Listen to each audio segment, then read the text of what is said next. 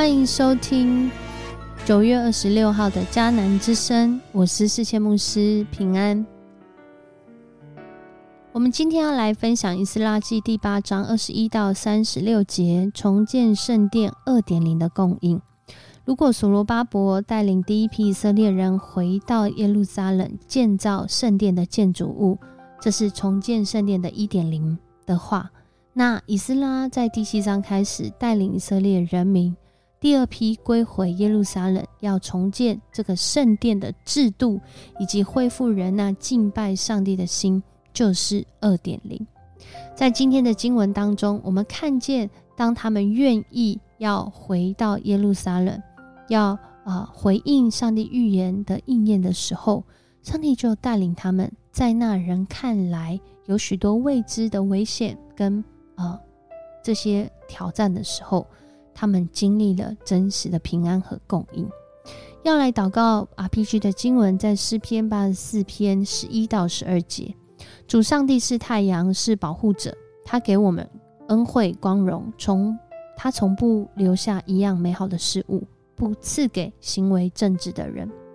上主万军的统帅，信靠你的人多么有福啊！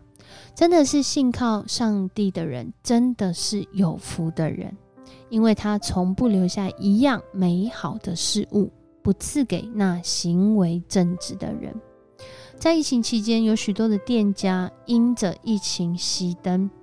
有一间早午餐店的老板，他则经历上帝的保守和供应。他自己说：“啊，农夫是靠天吃饭啊，我真的是靠神吃饭。”细数他过去啊经历那个相信主之后的那个旅程，除了他自己的生命经历到那真实的饶恕、饶恕原生家庭带来的伤害。他也在这个信主的过程中，在信仰群体中被装备、被塑造，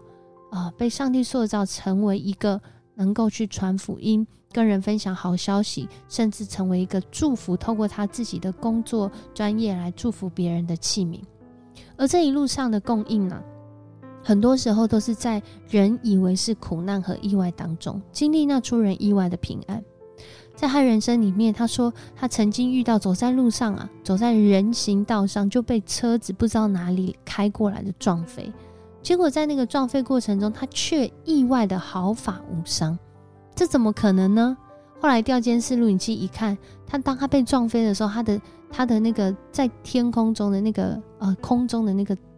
状态，好像是有人扶着他一样，拖着他，让他毫发无伤。诶。后来在疫情期间，当餐厅都不能内用，当然他们开早午餐店也是受到冲击。结果上帝又给他智慧，用真空包装跟线上订购的方式来行销。在这些生活中看似充满挑战跟危机的时候，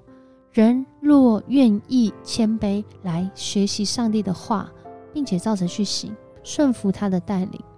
真的是很多时候我们经历到。我们意识到，那奇妙的供应真的在我们生命当中是源源不绝。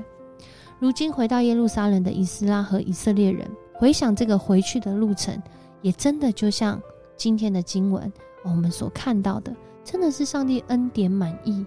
上帝真的透过像我们 R B G 的经文所讲的，他不留下一样美好的事物，不赐给那行为正直的人。而以斯拉所带领这第二批要归回啊耶路撒冷的人，就在这个过程当中，他们寻求神的心意，在那里进食祷告，他们求主来保守、来保护、来供应他们，不仅是让他们回去毫发无伤，更是让他们所带的这些财物都不会失去哦。然而，在这个经文里面哦，真的是让人觉得哇，很 shock，真的诶，上帝真的是这么妙诶，上帝真的是这么好诶，上帝真的是在我们愿意回应的时候，不仅是给我们，还加给我们。当我们看到这段经文的时候，这是第二批要回到耶路撒冷的以色列人们，然而他们要带的。这些器物，这些放在圣殿里面的贵重物品，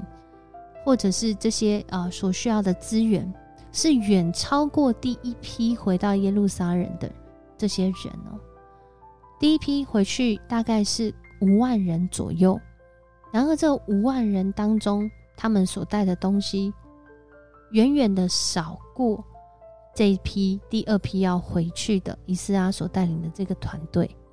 这个团队，我们就用一个比较，就让我们可以很清楚知道，第一批回去的时候是五万人，第二批回去大概五千人。然而，第一批回去的时候所带的银子可能是啊，我们用现在来算是二点九公吨。然而，第二批要带回去的银子是一百二十二公吨。以这样的数字来看的时候，我们大概可以想象，这个回去的旅程其实会充满挑战哦。因为这路上会不会遇到抢匪？会不会遇到那些预先知道他们要带东西，然后在路上抢劫他们的人？或者是趁他们休息的时候，或是趁他们正在这搭营的时候来攻击他们，这都是有可能的。然而，他们进食祷告，寻求上帝的保护保守。他们决定，呃，不用这个皇帝出兵来派军队保护他们。在这里，我们可能会想，所以如果我跟上帝祷告，是不是我就不需要寻求人的帮助跟保护？当我们读到尼西米记的时候，当时尼西米也带着一些器材，他们要回到耶路撒冷来盖这个城墙。然而在那个时候，他是同意那时候皇帝让他可以有军队的保护回到耶路撒冷。所以在这里，其实要讲的重点，并不是有没有要军队的保护，而是上帝有没有亲自保护他们。他们祷告寻求，他们也确定他们真实的。经历上帝的供应跟同在之后，他们就真的出发了，凭信心的来经历这样上帝的带领。于是他们返回到耶路撒冷，真的就到了，趁了这些金子、银子和器皿，就把他们转交给乌利亚的儿子米利莫祭司，以及跟他在一起的，还有菲尼哈的儿子伊利亚撒。这两个立位人都是耶稣亚的儿子。而约沙巴和宾内的儿子赛亚迪，在这里面呢，透过这些啊祭司啊的后代，他们就在那个地方啊数算啊他们带回去圣殿的这些器物，要开始预备，要让上帝在圣殿的制度上面的建立，来恢复以色列人他们在圣殿礼仪上的敬拜。我们看到这里，我们真是看到上帝的恩典带领。透过他的预言，他的预言不会落空，而且会应验在寻求他、愿意顺服他，并且回应他的人们的生命当中。当我们读到这一段经文的时候，真的是很感谢神哦。当他的心意临到我们身上，在人看来是那缺乏、是需要的过程中，但当我们以感恩的心，那个能够寻求。神心意跟恩典的心，真的是这样去实践、这样去行动的时候，我们就经历到上帝他出人意外的平安与我们同在。他是掌管这个世界万物的神，他也是赏赐人有丰盛祝福的神。而我们真实相信吗？我们可以来细数一下我们近来所经历到的，有哪一些事情，有哪一些日子。有哪些时刻，我们真实的经历上帝恩典的陪伴呢？我们为此献上感恩，也将我们的需要交托，因为的确在我们生活当中，真的是有那些挑战跟困难。然而，当我们愿意相信上帝的应许，我们来回应的时候，上帝必定掌权在其中。我们一起来祷告，主，我们感谢你，谢谢你，你是供应我们的神。你是让我们能够回应你的神，你更是在我们的挑战跟困难当中亲自掌权的神。祝你保守以斯拉，他们能够带着这么多贵重的物品回到耶路撒冷。我相信主，你也能够保守我们在我们今天不论去到哪里，当我们行在主你心意当中。那出人意外的平安，真的是临到我们每一个寻求你的人身上。你愿意将一切的好处赏赐给你的儿女，